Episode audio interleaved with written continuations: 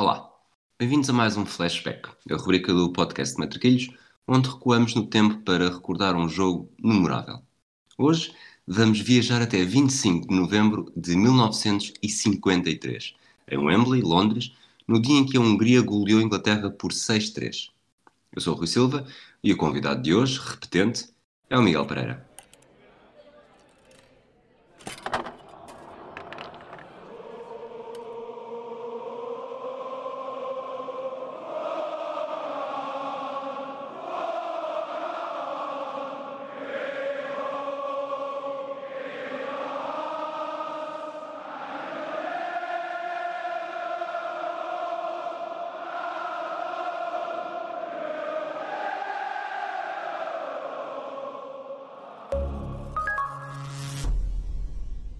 Miguel, estás bom? Olá, Rui, tudo bom? Uh, estou ótimo, obrigado. Tu já estiveste connosco para fazer o, o Real Madrid-Barcelona de 95 e logo na altura falámos em, em regressares para fazer este jogo.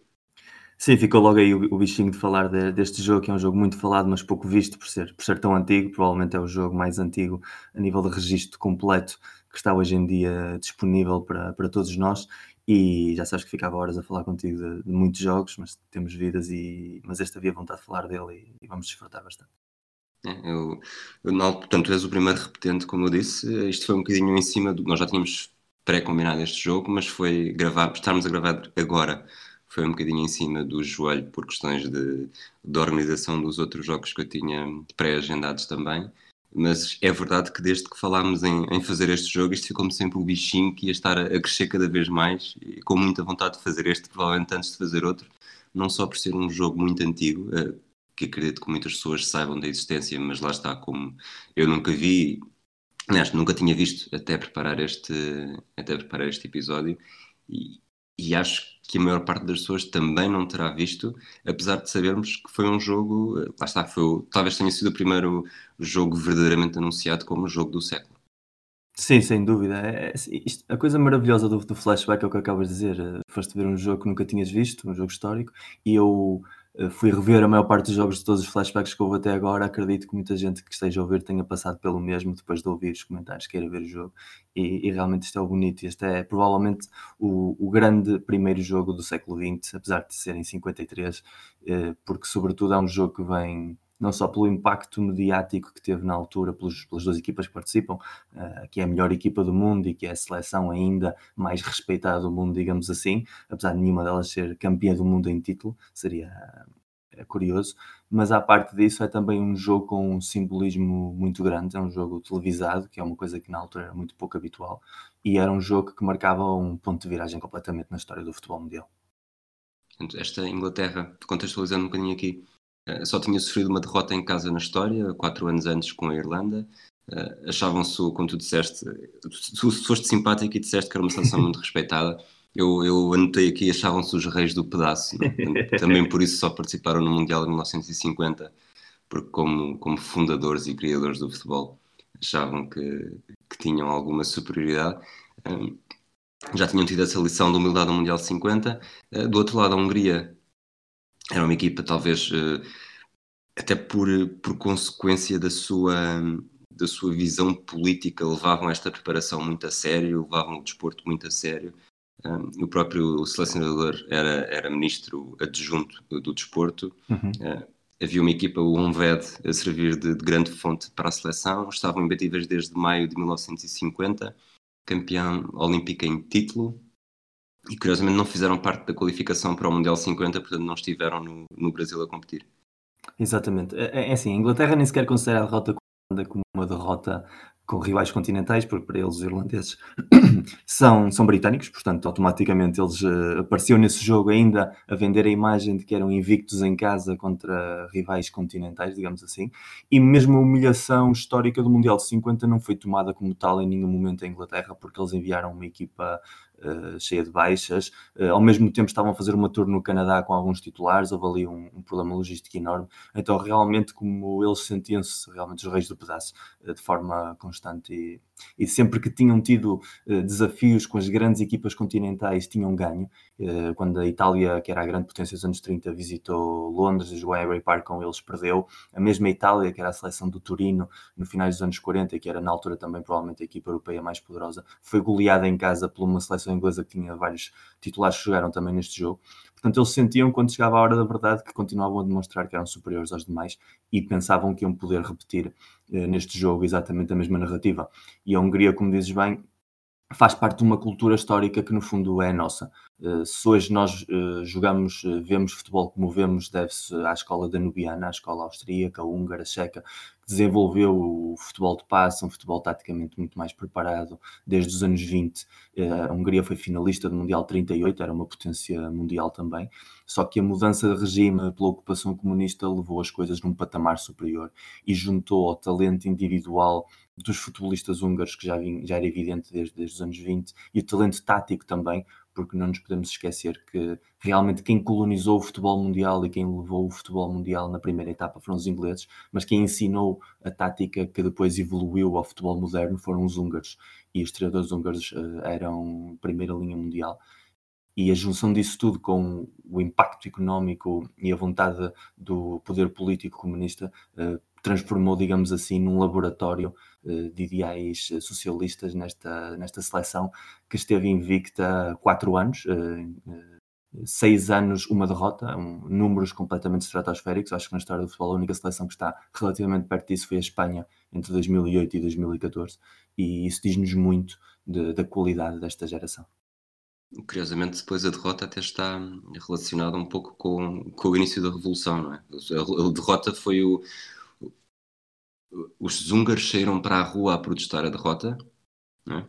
em Sim. 54. Em, em seis e... anos foram perder o jogo mais importante da vida deles, é uma ironia não perder um só jogo em seis anos, eh, não passar nenhum jogo sem marcar um gol em oito anos, ou seja, são, são registros loucos, e depois o único jogo que realmente em teoria importava é o único jogo que perdem, e isso depois lançou o rastilho também a uma série de alterações também desportivas e depois políticas sociais na, na própria Hungria.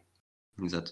Vamos passar para, para o jogo. Hum. Eu sei que tu tens, tens dados uh, de tudo e mais alguma coisa, portanto vamos começar. O que é que me podes dizer do árbitro do encontro? O, o árbitro era uma personagem fascinante, o Leo Horn. Era holandês uh, e era judeu. E isso é importante porque ele foi jogador amador nos anos 20, começou a ser árbitro nos anos 30 era funcionário público, também era cinturão negro de, de judo, é, era um autêntico personagem no mundo do futebol ocidental, e por ser judeu, eh, naturalmente, quando ocorreu a Segunda Guerra Mundial e houve a ocupação da Holanda pela Alemanha, uh, esteve na lista daqueles que tinham de ser enviados para, para os campos de concentração, como passou lamentavelmente com tantíssima gente. Ele conseguiu fugir uh, do, do comboio onde estava a caminho de, de Auschwitz, juntou-se à resistência holandesa, uh, tornou-se num, num partisano holandês e esteve assim durante quatro anos a lutar com a resistência. E depois, quando a guerra acabou, retomou a sua vida normal, retomou os seus, os seus labores como árbitro e tornou-se provavelmente no, no Colina do, dos anos 50 o árbitro provavelmente mais respeitado em, em, toda a Europa. Foi o primeiro a fazer a final de duas taças de campeões europeus, apitou a, a segunda o Real Madrid com a Fiorentina e apitou também a, a, vitória do Benfica contra o Real Madrid 62 e era tão reconhecido por ser um árbitro justo e correto que essa Federação Sul-Americana, na segunda final da, da Taça dos Libertadores, que também nesse ano de 62, levou a terceiro jogo, um jogo de desempate, e como não sabiam a que árbitro recorrer uh, de todas as federações sul-americanas, decidiram chamar um europeu, e esse europeu só podia ser o Leo Horn. Portanto, é um dos poucos homens que apitou um jogo desta envergadura, finais de Taças Campeões Europeus, finais de Libertadores, uma verdadeira personagem do mundo da arbitragem na história do futebol. Yes, a vida dele dava um livro e provavelmente deu. provavelmente deu. em holandês, é, seguramente. é curioso, é curioso, não é curioso, porque nesta altura era tudo assim, mas as duas equipas alinharam de 1 a 11. Uhum. Uh, Desafio-te a dizeres-me e a contar-me como é que a Inglaterra jogou. A Inglaterra jogou no, no histórico WM. Sabiam jogar de outra forma, eram equipa extremamente hermética e significava que jogavam com três defesas. Não podemos chamar laterais aos dois defesas laterais porque realmente não é a função lateral que conhecemos, mas um pouco mais abertos, digamos assim, e um defesa central, um stopper, digamos, o que marcava o, avançado centro, que no futebol inglês normalmente era, era muito fixo, era uma figura mais de tanque, digamos assim. Depois jogavam com dois interiores mais recuados, uh, numa função mais defensiva e, de criação, e depois com uma linha de 5 em que os extremos jogavam extremamente abertos, literalmente pegados à, à linha lançamento lateral, uh, um avançado centro muito fixo entre, o, entre os centrais e dois avançados interiores um pouco mais móveis. Era, era claramente esse o desenho uh, tático, um 3-2-5, digamos assim, no terreno de jogo, mas que já estava a começar a ficar bastante ultrapassado na época, apesar dos ingleses não, não o quererem assumir, e este provavelmente é o jogo que, que melhor demonstra ao, ao ver o jogo. Percebe-se claramente que há, é como uma equipa de amateurs a jogar com uma equipa profissional a nível tático, não, não há comparação possível.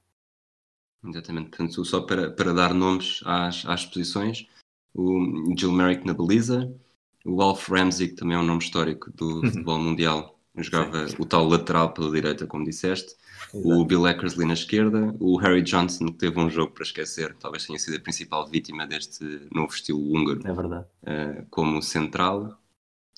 À frente da defesa, o Billy Wright como médium recuado pela direita, o Jimmy Dickinson pela esquerda, depois o Stanley Matthews, extremo direito, o George Robb, extremo esquerdo, e depois o, o eu diria o Stan Mortensen como avançado centro uhum. mais, mais adiantado dentro dos avançados e depois o Ernie Taylor nas costas pela direita e o Jackie Sewell pela esquerda. Confirmas? Sim, sim, exatamente, é isso mesmo.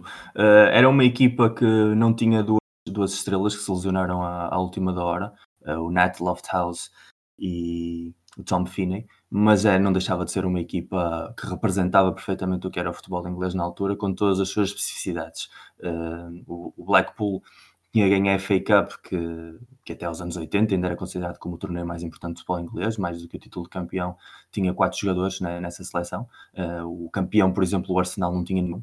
Uh, Notava-se claramente que isto, temos de também deixar aqui a, a aclaração de que a seleção era convocada por um comitê. Tinha um treinador barra selecionador, que era o Walter Interbottom, mas ele não tinha qualquer tipo de poder em, em eleger os jogadores convocados. Uh, havia um comitê que se organizava semanas antes de, dos jogos e elegia os jogadores. Isso normalmente levava a muitas queixas, dos jogadores elegidos por favor, jogadores elegidos porque tinham uma vida dentro e fora de campo que enquadrava mais com os ideais eh, sportsman do futebol inglês. Então isso levava claramente a, a, a um problema à hora de criar um, um verdadeiro once havia muitos jogadores que entravam em cima de convocatórias sem nenhuma justificação, de tal forma que anos depois houve um, houve um jantar de celebração do, do jogo e o Wolf Ramsey, que mais tarde foi selecionador campeão e foi precisamente o homem que exigiu que para ser selecionador tinha de ser ele a, a escolher os jogadores porque já conhecia bem por dentro a realidade que, que existia, uh, foi cumprimentar o Bill Eckersley e, e jogavam na defesa, ou seja, estamos a falar de jogadores que jogavam na defesa e foi-lhe perguntar, disse, te chamavas-te Bill, não era? E o Ferenc Puskas, que estava ao lado, respondeu e disse-lhe assim: Vocês continuam sem se conhecer como em 53.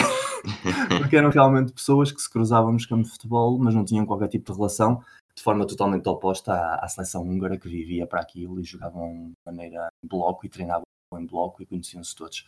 Aí é, nota-se perfeitamente a diferença das duas formas de pensar o futebol nessa altura do campeonato, digamos assim. Então, se calhar pedia-te já para passares para a Hungria e desta vez associando logo os nomes, ao, Sim. às posições. Sim, o, o, o Gila Grosic, que era o guarda-redes, era um, um personagem autêntico, vamos falar dele durante o jogo, teve, teve os seus momentos, era do único, do único jogador da equipa, o único que era abertamente a direitas, e isso no regime comunista tinha os seus problemas.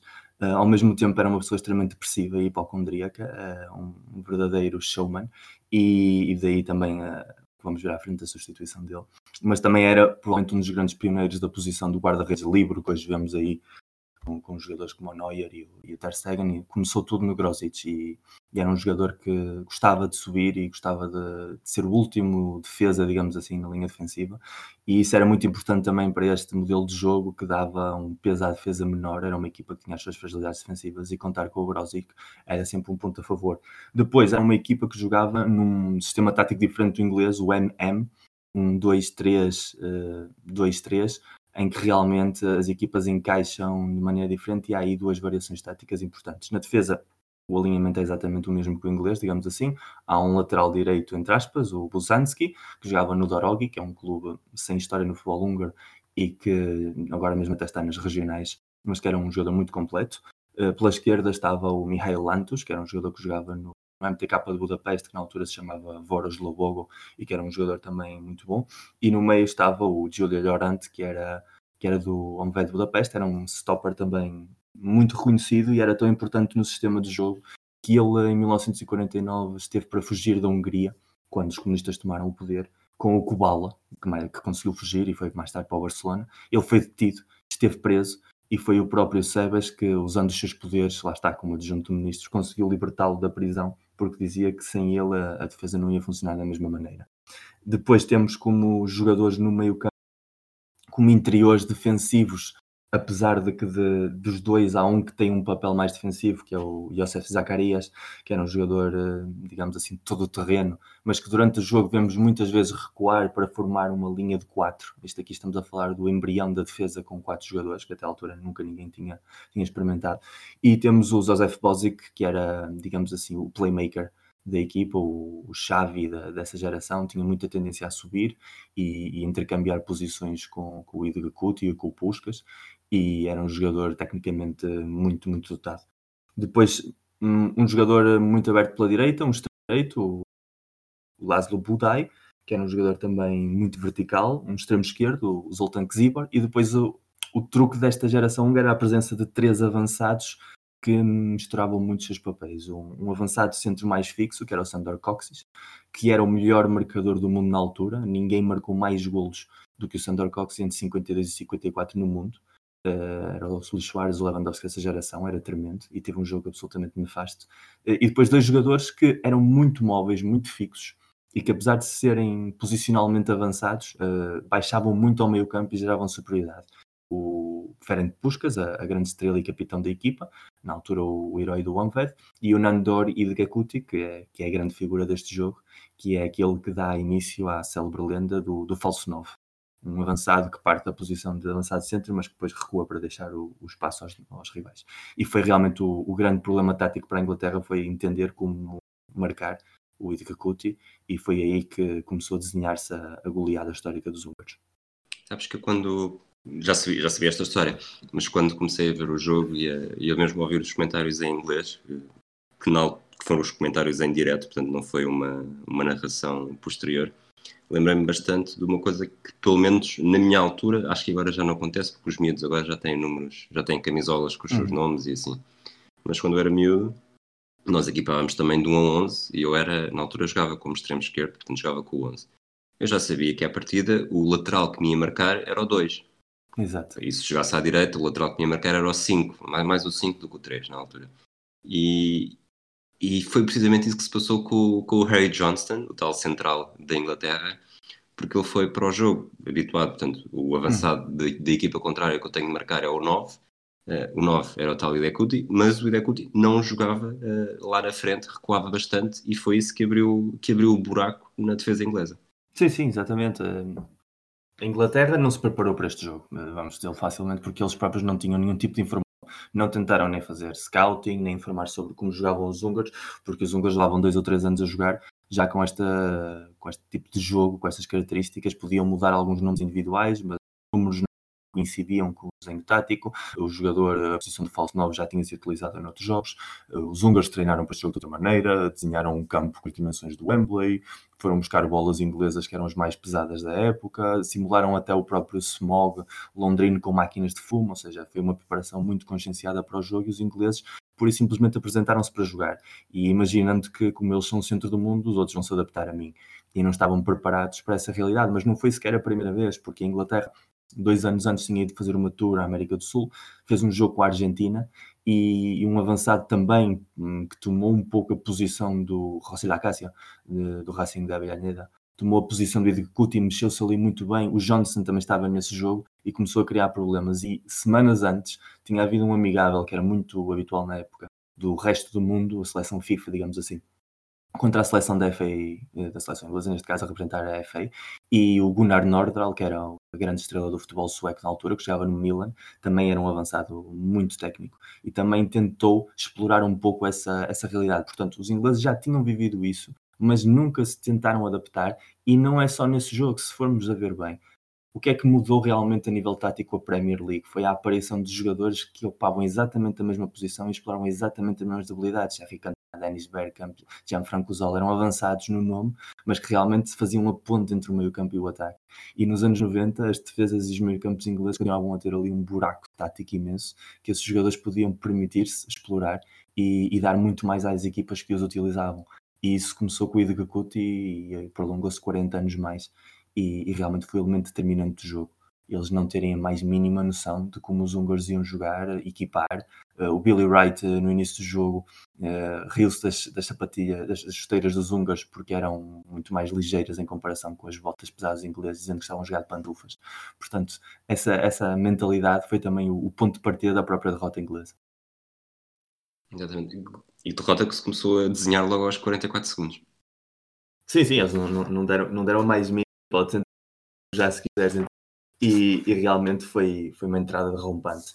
Que também era muito habitual nos, nos húngaros, porque os húngaros, uma das coisas que me fizeram foi dar muita importância à preparação física e saber que se sentiam fisicamente muito superiores aos rivais desde o início do jogo, dava sempre uma margem de manobra uh, muito grande depois para gerir os resultados e isso aconteceu no Mundial de 54 muitas vezes, o Gonvedo jogava assim, e com essa Inglaterra e entre esse desnorte tático que tinham e entre essa, essa realidade húngara, tornou-se muito fácil que o primeiro minuto tivesse acabado já com a Hungria à frente do marcador. A Hungria segue com a bola, uhum. uh, começa logo a atacar pela direita a lançar o Budai, o Budai que vai fazer a cabeça em água do, do Eckersley durante sobretudo a primeira parte. Eh, depois há um lançamento lateral eh, para a Inglaterra, a Hungria recupera a bola. Eh, o passe é do, do Bozic para o Edekuti. Ele recebe em posição frontal, faz uma simulação de corpo que deixa o uhum. Harry Johnson completamente fora do caminho, dá um pequeno toque para o lado e já a entrada da área remata cruzado ao ângulo superior da baliza do, do Gil Merrick, levando o comentador a dizer, segundos depois, muita gente dizia mal do futebol continental, mas se é isto que vamos ver esta tarde, a Inglaterra estará em grandes apuros. É verdade, o, o comentador que é o mítico Kenneth Wolverstone, que era a grande figura dos anos 70, uh, eh, representa bem a estupefação, digamos assim, do, do adepto inglês, porque eles queixavam-se que, que, os, que os ocidentais continentais e os sul-americanos não sabiam rematar. Uh, o chavão inglês era, são muito hábeis com a bola, fazem muitas filigranas, têm muita técnica, mas não sabem rematar. Uh, rematar é connosco e que o primeiro gol tenha sido um remate tão potente e fora da grande área, que era um, um gol muito habitual no futebol inglês, já diretamente os deixou de sobreaviso, como quem disse, esta gente já vem com o conhecimento tático e técnico e ao mesmo tempo já adicionou ao seu estilo de jogo o remate fora, estamos perdidos. E curiosamente o, o lance, a Hungria, há um pequeno sinal de nervosismo, os húngaros estavam extremamente nervosos, depois no final disseram todos que estavam todos a tremer pelo impacto do Wembley e pelo impacto já com a Inglaterra, apesar de se saberem superiores o peso emocional inglês ainda era enorme a nível mundial. E o, lançamento depois dessa jogada ganhou o Budai é mal feito pela Hungria. O árbitro manda repetir para os ingleses, só que os ingleses perdem imediatamente a bola, que vai ser uma constante em todo o jogo, sobretudo na primeira parte. E é que permite então à Hungria recuperar, fazer as primeiras tabelas entre os Zacarias e o Bossic, e depois o Idekuti a, a demonstrar o que é que ia fazer todo o jogo: sair de posição, aparecer na posição e, e rematar sem a posição. O ataque seguinte da Hungria percebe-se perfeitamente essa dor de cabeça, porque ele volta a recuar, traz o marcador direto com ele, portanto fica ali um, um buraco uhum. no, no centro da defesa inglesa e vê-se perfeitamente o, na altura o Cibor a fazer a desmarcação na diagonal, uh, num espaço que ficou livre. O passo depois nem é muito bem executado, mas percebeu-se que se, que se não tivesse sido assim, ele ficava completamente isolado na cara do guarda-redes. Sim, o próprio Johnson depois no final do jogo dizia ele não sei, não sei o que fazer, porque deixar, se eu não for atrás dele, ele fica ali a fazer o que quer, e se eu for atrás dele, deixa atrás de mim quilómetros de espaço que, que alguém vai aproveitar. E foi assim durante todo o jogo. A isso juntamos que os ingleses não conseguiam dar três passos seguidos, tinham imensa dificuldade em conectar linhas porque viam-se superados, tanto fisicamente como a nível tático na ocupação do espaço, e isso fez com que durante os primeiros 10 minutos tivesse havido quatro ocasiões de golo bastante claras dos húngaros, entre o golo que marcou o Idka Kuti e um golo que depois foi anulado de forma surrealista uh, ao minuto 11. Portanto, essa, essa, é mais uma jogada, é uma jogada, foi aos 12 minutos, muito, muito parecida. A Hungria sai num ataque rápido. Portanto, a Inglaterra, apesar de tudo, eu acho que a Inglaterra não. Tendo em conta o que, é que aconteceria depois na primeira parte, uhum. o início mesmo inicial, eh, passo o plenasmo, desta, desta Inglaterra até demonstrou alguma vontade também de partir para o ataque e, e, apesar de não chegar, não chegar ao último terço com perigo ou com a bola controlada, mas ali do meio campo para a frente eh, pareciam com igual vontade. O problema é que a Hungria era melhor. Claro, vontade havia, jogada... mas, mas a capacidade é que não. Sim, e, neste, e nesta jogada aos 11 minutos, até que sai de, um, de uma jogada da Inglaterra em que eles perdem a bola já no, já no ataque, o Idekuti recebe a bola do Puskas junto ao meio campo, uhum. o, joga no Cyborg que se desmarca, uh, joga no Cyborg, ele desmarca-se rapidamente pelo centro, portanto ganha velocidade ao Johnston, uh, aparece em posição frontal, uh, e eu acho que ele, ele quando recebe o passe do Cyborg, tem três ingleses à frente dele, mais o guarda-redes, portanto estaria em jogo por muito. Sim, sim. E o, o gol é anulado. não sei se viste, se viste também nesta, se tem a mesma edição, mas eles quando repetem o lance, portanto estas repetições são, são repetições postas posteriormente, uh, aparece até um, uma inscrição no, no, na imagem a dizer offside, e depois com dois pontos de interrogação, em que se perfeitamente que está eu acho que ele ainda está fora da área e há três ingleses, mais o guarda-redes, dentro da grande área. Achas que havia aqui também uma, um medo cénico do, da equipa de arbitragem por estar em Wembley com mais de 100 mil espectadores e por ser, não ser suposto a Inglaterra estar a, a ser tão dominada?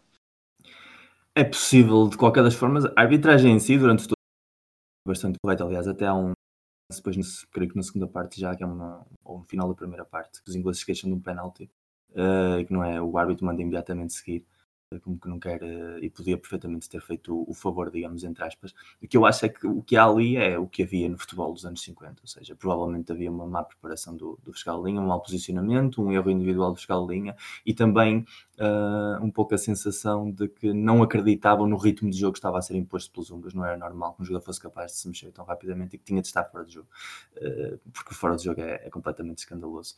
E de qualquer forma também era muito típico da época, os húngaros não reclamam o, o executivo leva a mão à cara com um sinal de um pouco de, de espanto, de desespero, mas de resignação. Não há ali a cultura de vou reclamar um project porque tenho a certeza absoluta de que estou em linha, que é perfeitamente evidente para ele e para qualquer um que esteja a ver. Simplesmente vamos continuar a seguir uh, o nosso estilo de jogo e, e seguramente que assim marcamos. Antes de te lançar o segundo gol do jogo, vou falar só um lance anterior. Sim. Aos 12 minutos há um canto para a Inglaterra do lado direito e, e é batido à maneira curta. E eu, na altura, escrevi: ainda bem que vi este lance, porque para mim, este passa a ser a primeira vez que uma equipa deixou os adeptos em desespero ao bater um canto assim. é que os lances de bola parada é, é muito ver este, ver este tipo de futebol e, e, perceber a evolução do jogo também em muitos fatores. Se formos a ver os, jogos, os lances de bola parada são muito diferentes àqueles que concebemos hoje em dia, até mesmo os cantos diretos e os livres porque há dois fatores fundamentais. O peso da bola era tremendo, aquelas bolas eram uh, pesadíssimas e isso dificultava muitíssimo tanto dar efeitos na bola. Uh, se vamos ver, a maior parte dos, dos centros e dos remates são, são em linha reta, não há capacidade de dar efeitos. Isso aparece no final dos anos 50, sobretudo dos anos 60, com o futebol brasileiro. São os primeiros que, com bolas mais leves, começam a aplicar efeitos concretos nas bolas. E depois, também, a nível de cabecear uma bola, não era propriamente mais agradável do mundo pelo peso que tinham, e, e, isso fazia muitas vezes com que houvesse ali um atabalhoamento nos, nos cantos e nos livros. E esse canto curto, se calhar, espelha um pouco isso, a sensação de que vamos procurar uh, uma alternativa que seja mais eficaz a bombear a bola área.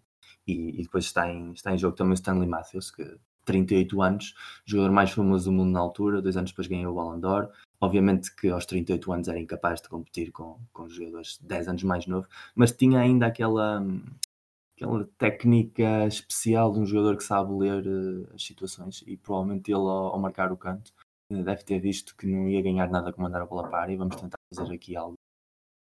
Depois temos então o gol da Inglaterra. Sim, o, literalmente o chamado gol a contracorrente do jogo. Ou seja, um, depois de cinco ocasiões claras de gol da Hungria, depois do gol do Edgar Cuti, a Inglaterra consegue empatar numa excelente jogada e uma jogada muito britânica. O Johnson recupera uma bola na grande área, uh, enche-se de valor.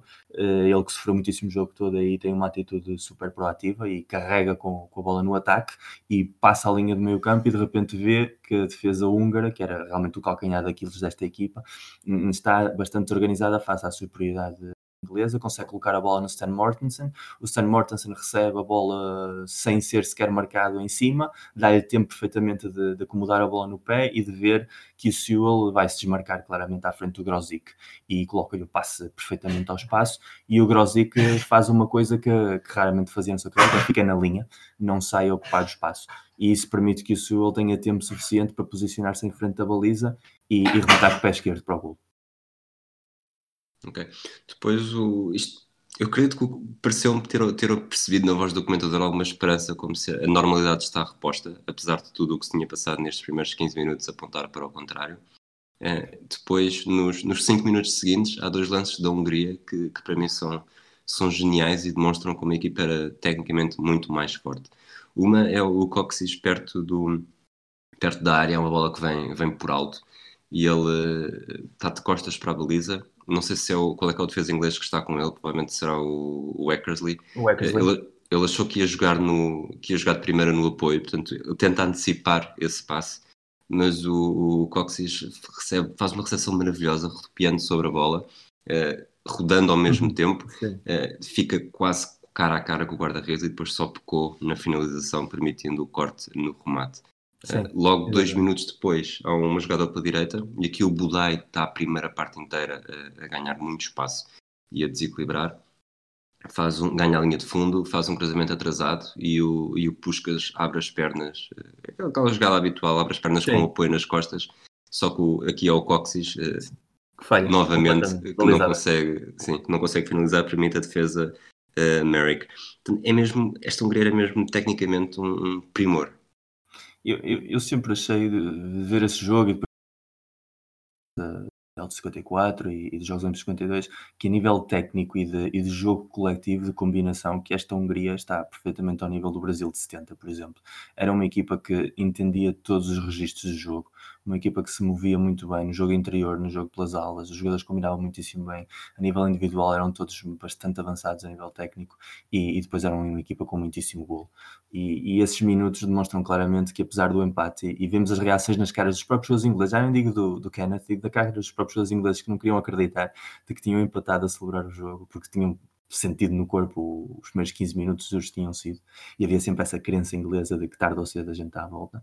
Mas imediatamente a seguir a Hungria como se nada podia ter ficado abolada pelo golo podia ter sentido o medo cénico do, do Wembley. Continuaram a fazer o seu futebol tiveram essas oportunidades eh, sentiam-se perfeitamente cómodos com a bola sabiam-se superiores e há um pouco quase, não digo de arrogância mas de, de sensação mesmo clara de superioridade nesses pequenos detalhes técnicos nessas jogadas. E realmente se não fosse a, a tarde absolutamente desinspirada do Coxis o o Idcuti queixou-se que se não tivesse sido isso, o jogo tinha acabado 10 a 3 e se calhar tinha sido, porque o Coxis teve muitíssimas oportunidades e era, e era um killer. Foi até, ao, até aos anos 60 que o Barcelona, um dos melhores avançados do mundo, e nesse jogo não deu uma. Uh, se não tivesse sido esses, esses, erros, provavelmente a Hungria, chegando ao intervalo, tinha tido uma vantagem, provavelmente o dobro daquela que conseguiu. E curiosamente, depois de dois lances tecnicamente tão bons, o gol da Hungria que que traz de volta a vantagem no marcador, até acaba por ser um, um lance um bocado uh, atabalhoado. Um lance muito britânico, anos 50, digamos assim, uma série de bola. Realmente a jogada é pela esquerda, o Zibor aparece, combina com o Puskas, o Puskas entra na área, mas é, é levado pelo, pelo Alf Ramsey naquele típico tackle duro pelo chão inglês, mas a bola fica ali meio perdida, ninguém sabe muito bem fazer com ela. O Johnson tenta desviá-la, mas sem força nem jeito, e, e, a bola acaba por sobrar para os pés do Edgar Cuti, que claro está completamente sem, sem marcação, e à frente do Mary, que a única coisa que ele tem de fazer é, é rematar ligeiramente em força, ligeiramente colocado, e marcar sem, sem qualquer tipo de oposição. Nesta altura, a Hungria volta a, dominar completamente e a criar oportunidades quase a cada ataque.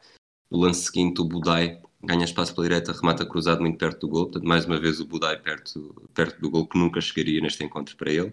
E antes de lançar o gol da Hungria aos 24 minutos, no minuto anterior, e há bocado falei dos cantos curtos, eu acho que é mais um lance que leva, um lance típico que leva ao desespero de adeptos e treinadores, que é um jogador da Inglaterra apanhado em fora de jogo depois de fazer uh, um lançamento lateral.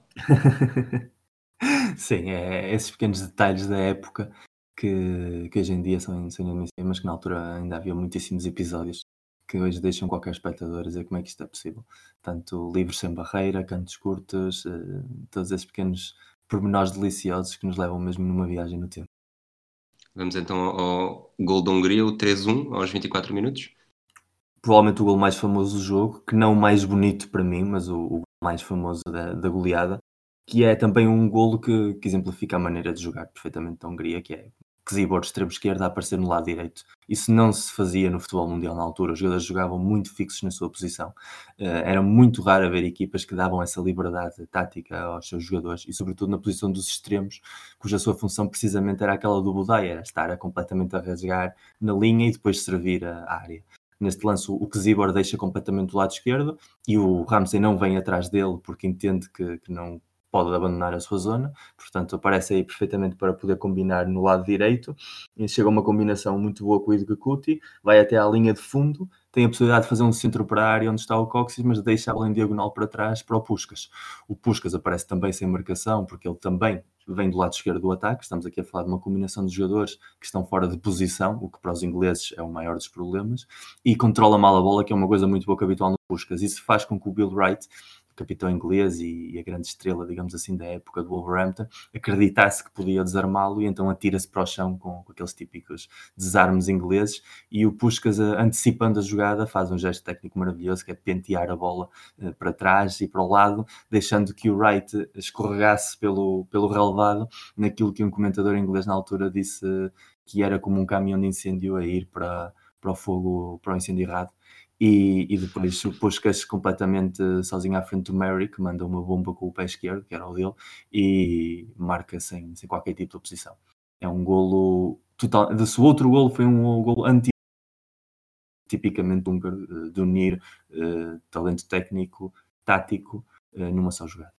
Portanto, a Hungria marca aos 20, marca aos 24, uh, uns instantes depois deste, deste terceiro gol da Hungria, o comentador diz: o truque contra esta equipa é passar a bola de homem para homem. Se a segurarmos, os húngaros vão conseguir roubá-la. O que também demonstra logo, desde logo uma inteligência tática superior dos húngaros em, em processo defensivo. Exatamente, exatamente. E, e, e desaparecimento do jogo, e o desaparecimento do jogo Matthews, que a primeira vez que aparece no jogo, a primeira vez que o vemos no jogo é, é pouco depois desse gol, em que consegue centrar para a área mas lá está, é aquilo que ele sabia fazer, jogar na, na linha, meter-se para dentro, ligeiramente ganhando a marcação à defesa através do dribble e centrar. E depois o avançado que se desembaraçasse. E aí o Stan Mortensen está completamente controlado. E, mas mesmo assim, só é, apesar da superioridade húngara, vamos ter sempre momentos de jogo em que se nota nervosismo por parte dos húngaros. E aí o Grosic não consegue apanhar a bola primeira uh, pensou à segunda, porque o Mortensen, mesmo com dois defesas à volta, era muito imponente fisicamente e era um jogador extremamente famoso. E aí nota-se nesses pequenos detalhes que, que os húngaros não sentiam ainda que eram tão superiores como na realidade eram, na sua, digamos, psique emocional. Mas de qualquer das formas é uma jogada muito inglesa uh, e muito inconsequente para um jogo como este. Se nos primeiros 10 minutos a Hungria só marcou um gol e ameaçou várias vezes, desperdiçando várias oportunidades, nesta, na casa dos 20 minutos, marcou aos 20, aos 24 e depois aos 27 num lance talvez um bocadinho inesperado. É, sim e não, ou seja, o livre é um livre, eh, realmente é uma falta que é uma faltinha, digamos assim, uh, não, não, parece, não é uma falta habitual para a época, que, que normalmente só era Faltinha de século XXI. Sim, sim, é uma faltinha de século XXI, absolutamente. Não, imagina a cara dos ingleses olharem para o árbitro a dizer se nós aqui arrancamos pernas, isto aqui não, isto é uma tropeção. Mas a bola fica numa espécie de diagonal para a baliza do Merrick, mas uma distância considerável, e, e, vamos, e vemos que não há barreira. E não há barreira porque por isso simplesmente ninguém marcava golos de livre. A Inglaterra não sofreu um gol de livre direto desde 1931 Uh, não havia a cultura de, de, rematar a baliza nos livros, precisamente pelo que eu tinha dito antes. A bola era muito pesada, não dava para fazer efeito e os remates tinham de ser em força. Portanto, as únicas barreiras que se colocavam eram nos remates frontais, que depois vamos ver dois ou três livros na segunda parte que encaixam nessa característica. Mas tudo o que fosse faltas mais ou menos na zona diagonal, simplesmente seguia-se o jogo como se fosse uma reposição no meio campo. O que passa é que neste momento o, o Bozic é esperto e, e remata na direção da baliza e o Puskas uh, vê a bola vir e dá-lhe um pequeno toque com, com o calcanhar, muito subtil, hum, que deixa completamente o marcador que está atrás fora, fora da jogada, e a bola encontra a trajetória certa para, para adormecer no, no poste e entrar na baliza do Merrick. É um, é um golo de, de esperteza, um golo muito sul-americano, digamos assim, uh, mas que também demonstra a quantidade de registros brutais que esta equipa húngara dominava e que para os ingleses olhariam para essa jogada com falta de sportsmanship, digamos que não, não vale, não vale assim. o, o comentador volta a expressar uma frase bastante interessante. É, Tudo parece estar pré-arranjado entre estes húngaros. Podem simplesmente ir para uma posição e depois, subtilmente, a bola vai lá ter. Exato, porque era aquilo que nós dizíamos antes, os húngaros tinham uma ideia de jogo e praticavam essa ideia de jogo e os ingleses simplesmente juntavam-se para jogar com a seleção isso. Normalmente havia muito ainda a cultura do individualismo no futebol inglês. Uh, os individualidades é que resolvem. Stanley Matthews, os Mortensons, os Finney nos momentos complicados resolvem. A nível coletivo não temos por que preparar o jogo. E de repente começam a aparecer estas gerações, uh, tanto do futebol sul-americano, a cultura tática do Uruguai, do Brasil, da Argentina e a escola danubiana, que fazem exatamente a abordagem oposta ao jogo há que fazer uma preparação, há que procurar montar seleções com base em 11 uh, associados a um, máximo dois clubes para haver um entrosamento prévio, que isso depois só nos vai dar mais valias. E este jogo é, é paradigmático disso mesmo. A Hungria está a ganhar, está a ganhar 4-1, eu acho que em Wembley já se havia sobretudo muita estupefacção com aquilo que estava, estava a passar. Uh, o Idekuti continuava a servir de joker eh, que era um pesadelo para a defesa inglesa, mas apesar de tudo, e aqui já entrando na casa dos, dos 30 minutos, uhum. que curiosamente é um momento em que a, a, transmissão não tem, não sei exatamente como explicar isto, mas não tem imagens, porque nós, nós conseguimos ver algumas dessas imagens, mas não gravadas por outra câmara que foram editadas a posteriori. Sim, a BBC prim... perdeu, perdeu esse filme. Aquilo normalmente as gravações eram com bobines de filme e, e os 5 minutos mais ou menos entre o 36, 37 e o 40, 41, esse filme perdeu-se e, e, o que há é um filme de gravação de uma câmara húngara que estava lá e que nos permite ver mais ou menos o que se passou. Não no mesmo detalhe, mas permite dar a, a sensação. Ainda com, com a câmara inicial, vá, chamamos assim. O Guerra reage e tem um cabeceamento muito perigoso do Rob, uma grande defesa do Grozix, talvez a melhor defesa não só dele como do, de todo o jogo. E, e depois, uns minutos depois, já com a nova câmara a ver se como é que a Inglaterra chegou ao segundo gol. Sim, o lance anterior do Rob é o início, digamos, da reação inglesa. Os melhores momentos entre os 35 minutos e o intervalo. Foi o único momento do jogo em que a Inglaterra tentou realmente colocar toda a carne no assador e, e avançar a, a, baliza do Grauzico com intenção e, e, com propósito. O Matthews começa a ser mais, mais protagonista porque lá está, desesperados os colegas procuram individualidade e começam a chegar-lhe muitíssimo mais bolas ao Matthews do que estavam a chegar. E ele começa com a típica jogada dele, de fintar na, na linha e meter-se para dentro e centrar, e neste caso a, o remate do, do Rob é, é, excelente de cabeça e a defesa também é, é, superlativa. E depois vemos o gol do Mortensen, que é outra jogada em que o que se pode apreciar, uh, e pelos registros que há da época, um, uma boa jogada de combinação entre o Sewell e o Rob, a entrada da grande área, um passo do Rob uh, para o Mortensen e este aparece dentro da área simplesmente a finalizar. Um gol muito de avançado centro. E, e, outra vez a Inglaterra a querer acreditar que, que pode haver um milagre que 4-2, uh, se calhar para ganhar pode ser que não dê, senão que, se bem que 5-4 também não eram resultados tão típicos na época, mas se calhar podiam ainda empatar e que se conseguissem empurrar um bocadinho mais antes do intervalo, podiam, podiam procurar uh, reduzir ainda mais a desvantagem e começar quase desde o zero na segunda parte. Curiosamente, e apesar da Inglaterra ainda ter, ter tido pelo menos mais uma oportunidade, depois de mais uma jogada do Sam Matthews, uh, a primeira parte termina com o Puskas a isolar o Bublai que na direita completamente sozinha tira a malha lateral, desperdiçando mais uma oportunidade mais na sua exibição. Sim, sim. E depois eu tenho aqui anotado uh, o tal penalti, ou pseudo-penalti que podia ter sido marcado mesmo no 4, em que há uma jogada no, no canto da área húngara. Uh, eu nem sequer sei se pela, pela posição de câmara se eles estão dentro ou fora da área, em que há um contacto entre o Lantos e o Taylor e o Taylor olha assim para o árbitro como quem diz uh, vais marcar penalti e o Leo Warren faz simplesmente o gesto habitual com a mão de siga. O Lantos corre para a bola, continua como se nada e se houvesse mesmo realmente esse, esse bias a favor da, da Inglaterra a humilhação, não havia nada perfeito do que marcar um penalti no último minuto da primeira parte, colocar um resultado em 4-3 e reabrimos o jogo completamente. E não aconteceu, portanto, a arbitragem do, do Horn nesse sentido foi, foi bastante equânime, apesar do erro brutal da, do gol em fora de jogo. Exatamente. Depois, portanto, se calhar era só, esse bias só existia no, no árbitro assistente, fiscal de linha, talvez, na altura. Depois compensaram com o fiscal de linha da final. Vai queixar muito com o fiscal de linha. Exatamente. No mesmo estádio e tudo. Exatamente. E na mesma baliza, aliás. Exato, exato. Tudo, tudo bate certo. Na segunda parte, e curiosamente com, com o fiscal de linha. Uh, era soviético. Sim, era soviético, é da Azerbaijão, acho que é. Azerbaijão, sim. Azerbaijão, sim, sim, sim. Azerbaijão. Não soviética na altura, mas é do Azerbaijão. o, começamos, entramos na segunda parte. Eu, o, portanto, há aqui um lance de perigo para a Inglaterra. Uhum, o Mortensen quase marca num, num canto, mas para mim o que ficou mais desta jogada foi as capacidades de, de assistentes de INEM do guarda-redes húngaro e de um dos defesas, do Loran. Quer explicar o que é que, o que, é que se passou? Sim, há, há um choque. O, o Mortensen era, era um jogador fisicamente, eh, era um desses tanques ingleses para, para as gerações mais novas, digamos assim, que ele devia ser o dobro do, do Harry Kane, estilo Aaron Shearer, esse perfil avançado. E, e, há um choque em que ele vai à bola, tenta cabecear, o Grosic tenta sair à bola, pega-lhe com o punho no Mortensen e para um jogador inglês cair na altura era preciso o golpe ter sido forte. E os húngaros diretamente, como não queriam desculpas, nem pretextos para penaltis, nem para interromper, o que fazem é tanto o, o como, como o Jantas pegam nele e arrastam literalmente entre os dois até fora do campo para que possa ser assistido. Uma maca, uma maca uma improvisada. E ao mesmo tempo, depois a câmara corta e vemos que no lado direito temos o Billy Wright também a queixar-se de uma lesão no tornozelo.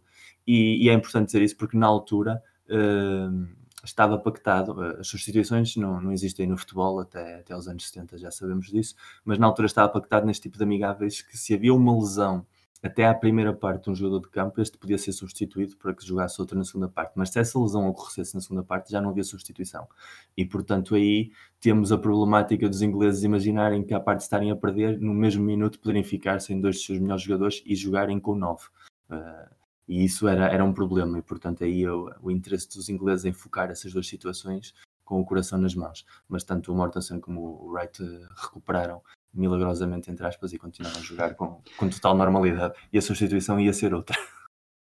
É curioso que a tal medicina, a medicina empírica, quando o Wright está lesionado, há lá um húngaro que se aproxima do, do, do sítio onde ele está, que é mais ou menos junto à bandeirola de canto, Sim. do lado direito do ataque. Ele diz, diz-lhe claramente, uh, exemplificando, porque eles acredito que não falassem inglês, tens de, tens de meter o pé no chão, tens de bater o pé. E este bater o pé é uma. Eu lembro que nos anos 90 isto ainda existia. Quando, tinhas, sim, sim. levavas uma pancada e tinhas dores nos. nos para despertar o. Para baixo. Não era. É, tinhas era de bater o pé. Eu lembro-me de ouvir esta história quando era pequeno. Depois uma vez disseram nisso e ele tinha o pé partido.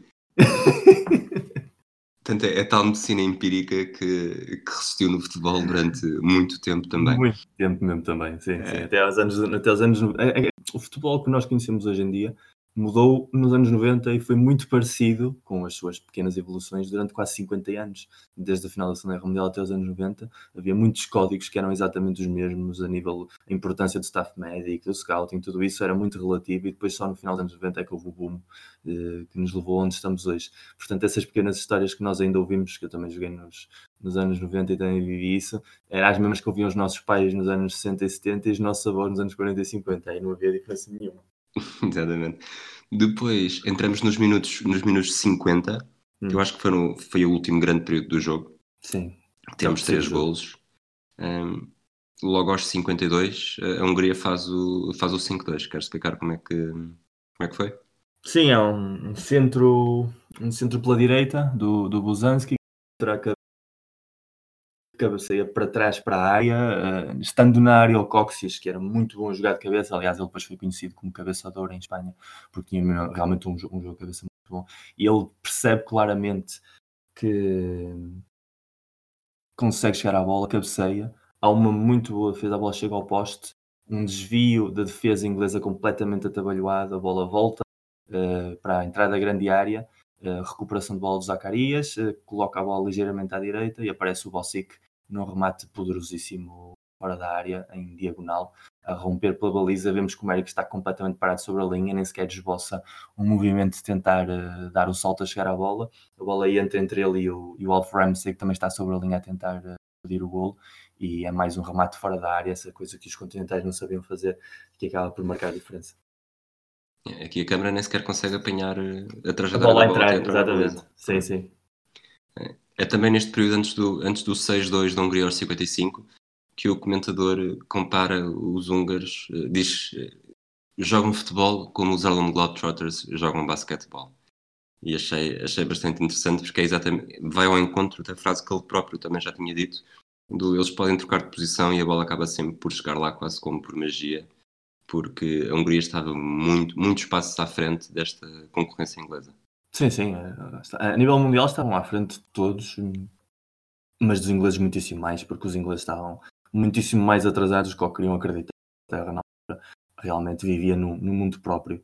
A falta de competitividade com equipas de fora eh, tinha-os deixado muito para trás a nível de competições e seleções.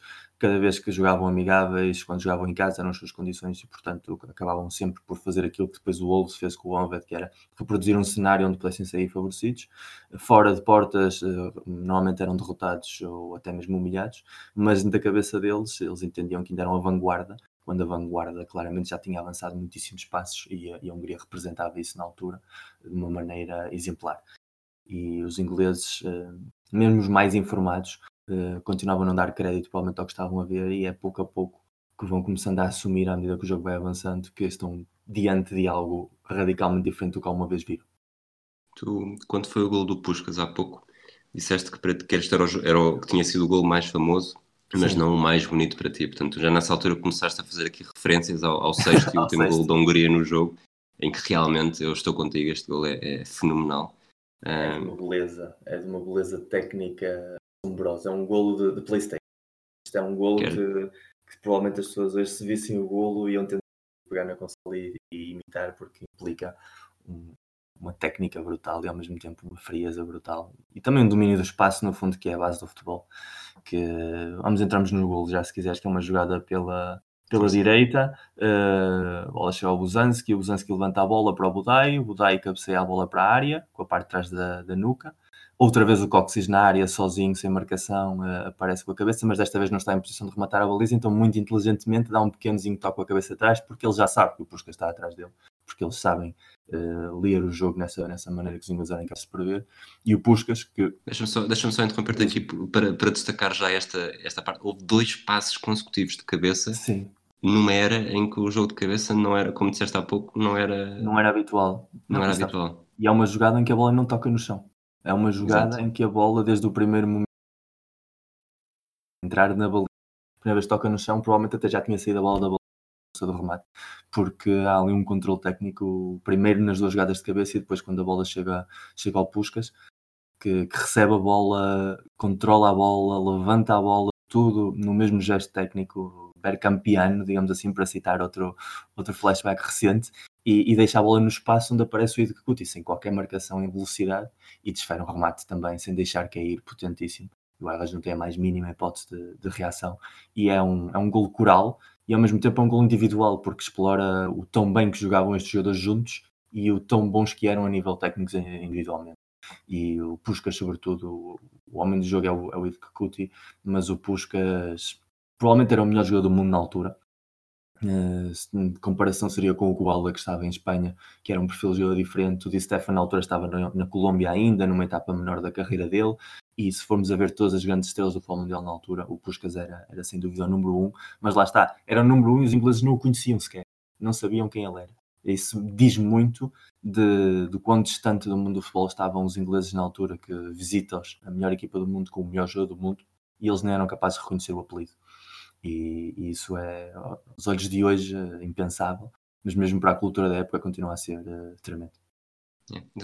Eu deixando um conselho a quem nos está a ouvir, se não tiverem paciência para ver o jogo todo, vejam, e se só puderem ver um gol, é este gol, este É lance este, que têm, é este, que têm de ver.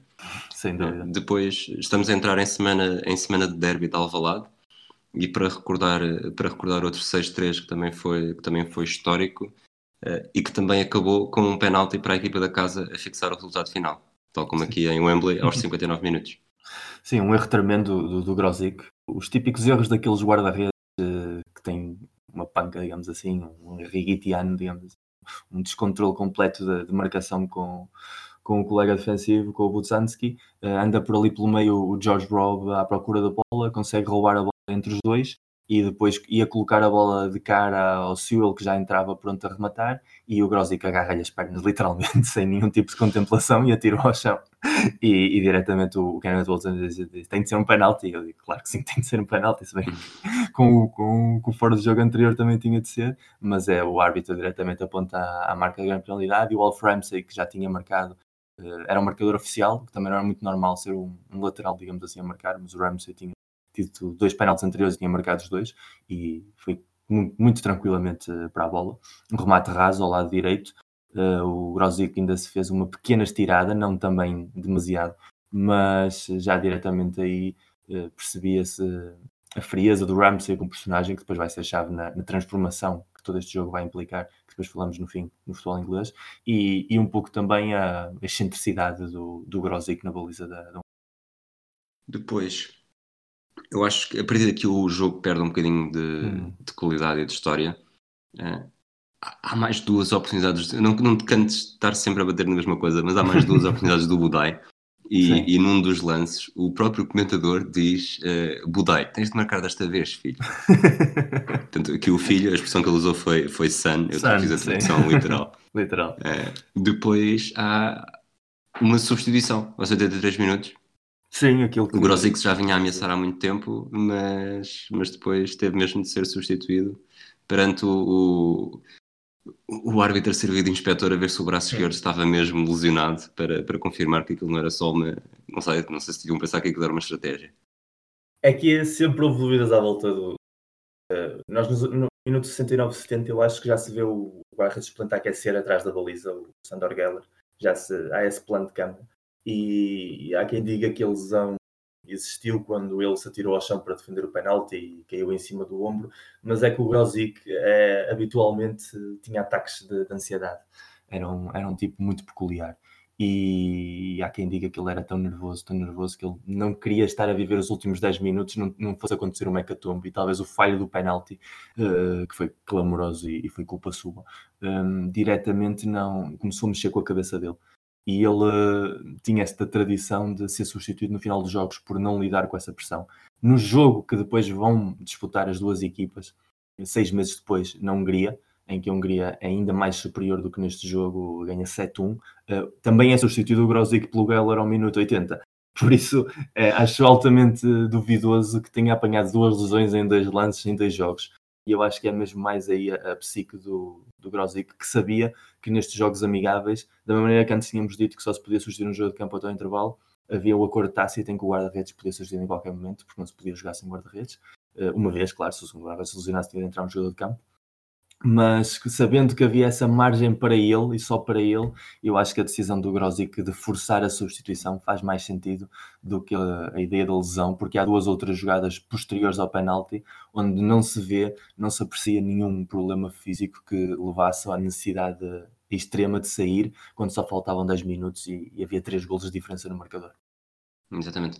Depois há um. O, aqui para fecharmos o jogo e entrarmos na, na uhum. fase seguinte, eu diria uh, o Ideco perto do póquer, mas uma grande defesa do, do Merrick. Uh, um, sacar também mais um comentário.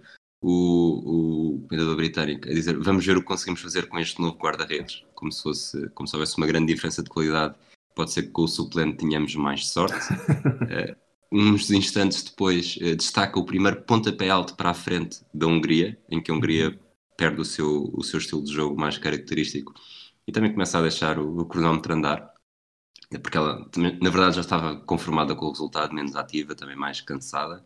E depois chegamos ao final do jogo com uma estatística impressionante de remates, uh, 35 da Hungria contra 5 da Inglaterra. Portanto, mesmo que os da Inglaterra entrassem todos, nem assim conseguiram. Nem era suficiente, sim. E aí entra o cansaço húngaro, porque realmente eles jogavam, notava-se muito nas segundas partes. Eh, não é por casualidade que a, tal milagre de Berna que deu o título mundial à Alemanha em 54, a Hungria também tenha estado em vantagem e a reviravolta alemã ter sido nos últimos 10 minutos. A Hungria tinha muita dificuldade pela maneira de jogar, a aguentar o mesmo ritmo, porque não sabiam também dosificar tão bem. E às vezes exageravam em demasia e depois os últimos 10 minutos gostavam sempre muitíssimo. Uh, e também vemos duas jogadas que, que, representam muito isso. Há um lance em que o Budai consegue ir pela direita, dribla o Eckersley, mas adianta demasiado a bola, a bola vai pela fundo ele vai a correr e chuta a bola ainda para mais longe, como quem disse, eu quero que isto acabe já e vou perder tempo, que é a única vez que vemos no jogo um comportamento desse estilo, que na altura era considerado completamente antidesportivo, e, e Budai não tem nenhum pudor em, em chutar a bola para a grada quase. Se bem que as bancadas do estão bastante longe da, da, baliza. E depois mais à frente há uma jogada em que o Zibor perde uma bola e agarra-se imediatamente às pernas e baixa, baixa a coluna, como quem diz, eu já não posso mais. E, e o Zibor que não tinha sido dos mais interventivos a nível físico, eh, diz claramente que estavam rotos os húngaros para os últimos minutos e que queriam que acabasse o jogo quanto antes. Eh, a vantagem era mais que suficiente para gerir e já não tinham, já podiam abdicar de maneira de jogar, sempre e quando isso significasse ganhar uns segundos ao relógio. Vamos passar então para, para o segmento das estrelas, uh, três estrelas.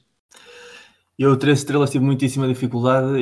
Eu ia dá-las ao, ao Budai, porque fez um jogo tremendo pela direita. Uh, foi sempre um quebra-cabeças, mas também foi um, um jogador que, que, falhou muitíssimo à frente da baliza e, tomou algumas decisões que não, que não eram as mais adequadas na altura. Ele que é o único jogador desta equipa que não joga a final do Mundial de 54, na altura é substituído pelo, pelo Totti, e acabo por dá-las ao, ao Bossic. O Bossic eh, foi omnipresente. Eh, se vemos o jogo e, e fixamos na camisola, eh, está em todo lado. Ele era, era um playmaker não demasiado ofensivo, não aparece quase nunca em zona de finalização, não aparece quase nunca na zona defensiva, mas tudo o que é bola pelo meio tem de passar por ele e as tabelas passam por ele, as mudanças de orientação passam por ele. Era um jogador muitíssimo inteligente e, e, representou um pouco a maneira de jogar da Nubiana, uh, sem ser a parte ofensiva exclusivamente dedicada ao gol, a maneira de entender o jogo. É o melhor representante e é aquele que estabelece um pouco as bases para o futebolista das suas características que ainda hoje vemos nos, nos Chaves, nos Kroos, nestes futebolistas de meio campo que pautam realmente o metrónomo de como a equipa joga. Quatro estrelas? Quatro estrelas, lamentavelmente para o Puskas, que é, que é o melhor jogador daquela equipa, mas hoje tinham de ir para o Puskas podia ter tido cinco estrelas perfeitamente, eh, não só pelos golos, eh, pela qualidade técnica, pela liderança, por tudo, por ser o melhor eh, individual em campo, mas as cinco estrelas tenho de as dar a outro jogador e, portanto, as quatro para o Ferenc. Portanto, as cinco neste momento já parecem óbvias. Sim, é o jogo do Nandor, é o jogo Kuti, o jogo da vida dele, o jogo que ele já era bastante veterano, anos não propriamente um recém-chegado a isto, e começou a jogar nessa posição que foi inventada, entre aspas, pelo Martin Bukovic, que era um treinador húngaro muito bom, que tinha estado em França nos anos 40 e no Dinamo Zagreb, e na altura era treinador do, do Vorus, e foi ele o primeiro que pegou o Edekuti, era extremo-direito, imaginou o Edekuti jogava na posição originalmente do Budai, e colocou a jogar a, a falso 9, no lugar de outro jogador que estava no banco nesse dia, o Paulo Tass, que era muito mais lento que ele. Fazia os mesmos movimentos, mas não com a mesma técnica e com a mesma rapidez, e a rapidez nesta equipa era, era chave. E, e, a partir desse momento o Idkuti torna-se uma figura fundamental na maneira de entender a forma de jogar desta Hungria e sobretudo porque neste jogo explora ao máximo a incapacidade dos ingleses de entender a sua forma, a sua forma de jogar e uma das razões porque a Hungria perde a final de 54 é porque o, o Sepperberger, o selecionador alemão, que ao contrário dos ingleses é estudioso do jogo, sabia perfeitamente que de todos os jogadores da Hungria, aquele que ele tinha de ter mais cuidado e taticamente mais olho, não era nem o Puskas, nem era nem o Bossic, era o Edkuti, e o Edkuti nessa final eh, passa um pouco ao lado do jogo por ter uma marcação individual muito, muito férrea e que depois também é compensada a nível zonal com os outros colegas, e isso demonstra bem que esta Hungria não é que fosse discutir mais 10, porque eram todos muitíssimos bons, mas dependiam muito da sua inspiração e da sua forma de jogar para marcar as diferenças. Vamos para uh, o segmento final. Qual é que achas que foi o legado deste jogo?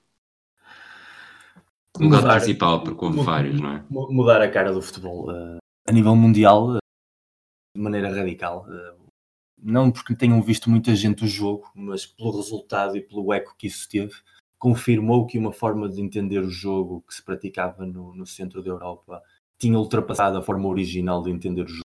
Obviamente que essa ultrapassagem já tinha sido feita há muito tempo, desde os anos 30, mas realmente a nível de consciência coletiva ainda não tinha havido essa definitiva por parte dos britânicos, e até que os britânicos não tivessem concedido a derrota, o resto do mundo acho que estava pendente sempre de um, de um renascer. E acho que é o, o dia da bandeira branca do ideário de futebol britânico.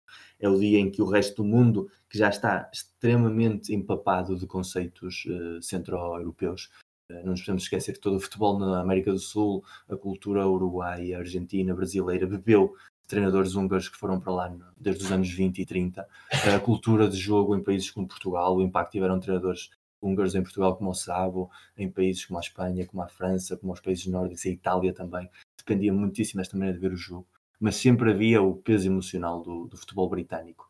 E o que encontramos neste jogo é o final de uma era, absolutamente. A confirmação do que o futebol tinha de seguir numa direção coletiva, o futebol tinha de seguir numa direção em que a tática ganhava uma importância cada vez maior. Isto, digamos assim, assenta as bases do Brasil de 58 e do Brasil de 70, assenta as bases do Dinamo de Kiev dos anos 60, do Ajax de futebol total. Tudo isso começa uh, nesta, nesta tarde, porque é quando realmente os treinadores e os jogadores entendem que é por ali que têm de ir. E os ingleses vêm-se confrontados com, com o seu maior pesadelo de passarem a ser irrelevantes, digamos assim, a nível histórico, e, e vão olhar para estes de maneira diametralmente oposta. Há o típico treinador e dirigente adepto inglês que continua a acreditar que o seu estilo é o seu estilo, que é negociável, que é preciso uh, avançar, e quando já se implementa o 4-4-2, procuram 4-4-2 muito fechados, continuam a apostar muito no jogo direto, no jogo dos extremos individual, e depois há aqueles que olham para este jogo e dizem há outro caminho. Por exemplo, uh, na bancada estava o Sir Bobby Robson, que, que, mais tarde, como treinador, foi um treinador uh, procurou sempre um futebol, apesar de ter características muito britânicas, com uma qualidade técnica muito europeia. Uh, o Don Revie, que mais tarde ficou famoso como treinador do Leeds United, era na altura jogador do Manchester City e jogava de avançado centro e viu o Edric Coutinho jogar e aplicou isso no seu próprio estilo de jogo. Em Inglaterra isso foi batizado como o Revie Plan, em que ele também começava como avançado centro, mas depois recuava para já as superioridades, e com isso o Manchester City ganhou uma, uma FA Cup em 1957. E, sobretudo, treinadores do estilo Matt Busby, treinadores do estilo Bill Nicholson, que tinham estado a ver o jogo e perceberam que não podiam olhar para o futebol da mesma maneira. Mas o grande, grande, grande visionário deste jogo foi um dos seus protagonistas, o Alf Ramsey, que seis anos depois converte-se em treinador, leva o Ipswich a um campeonato inesperado, eh, chamando para selecionador em 62, e a primeira coisa que faz é eliminar os extremos da seleção inglesa, os chamados Wingless Wonders, em que ele entende claramente, depois de ter visto o que o futebol húngaro e depois o que o futebol brasileiro também ia fazer uh, às equipas que continuavam muito dependentes do futebol de extremos, simplesmente tirou-os da equipa, povoa de meio-campistas e com isso ganhou o único título mundial da Inglaterra em 66. E, e esse é o grande legado para a Inglaterra, que o único título que tem até dia 2 seja uma consequência direta desta derrota. Independentemente de depois não terem dado continuidade nas décadas seguintes e terem voltado um pouco atrás, eh, quando ganharam, ganharam porque quiseram ser mais parecidos com os húngaros do que nunca. É a prova que bater no fundo às vezes pode ser a melhor, a melhor opção para o futuro. Quase sempre, quase sempre é assim. Okay. Eh, bom, acho que terminamos. Não sei se tens mais alguma coisa que gostavas de dizer neste episódio. Não, acho que cobrimos, acho que cobrimos tudo. Acho que a única coisa final é que não, que não estava na bancada, uh, que não estava presente no jogo, mas que foi a base. desculpa? Uma, uma figura-chave ah. para entender este jogo, uh, que é o Jimmy Hogan. O Jimmy Hogan uh, estava na bancada, era treinador do Aston Villa e foi convidado pela Federação Húngara. E no final do jogo, Gustavo Seves dedicou-lhe a vitória diretamente à imprensa. Disse tudo o que nós sabemos de futebol devemos a um inglês, chama-se Jimmy Hogan. E, e esse Jimmy Hogan é a base de todo o futebol centro-europeu em inglês curiosamente, quando tentou implementar as mesmas ideias que implementou na Hungria e na Áustria e noutros países onde ele trabalhou, eh, em Inglaterra, foi gozado. E, e naquele dia seguramente deve-lhe ter dado um, um, sabor especial ter estado a ver em, em, pessoa como todo o trabalho que ele foi desenvolvendo durante décadas uh, deu lugar uh, a uma vitória tão estrondosa no cenário onde provavelmente ele queria ter estado como treinador inglês para poder responder da mesma maneira e via como os seus compatriotas ainda viviam numa realidade para e, e provavelmente é o, é o final da, da história dele. Ele, como treinador, uh, foi mítico, apesar de não ser muito conhecido, já estava na etapa final da carreira dele e foi um espectador de luxo. E provavelmente o, o grande vitorioso desse dia não foi o húngaro, foi o inglês, e, e era ele. Ok, maneira perfeita de, terminar. Miguel, muito obrigado por teres aceitado este desafio. Vamos, não, não sei qual é que será a próxima vez, mas mais tarde ou mais cedo acabará por acontecer, acho ah, eu. Acredito que sim. É. Uh, um abraço também a todos os que nos ouviram. Até à próxima.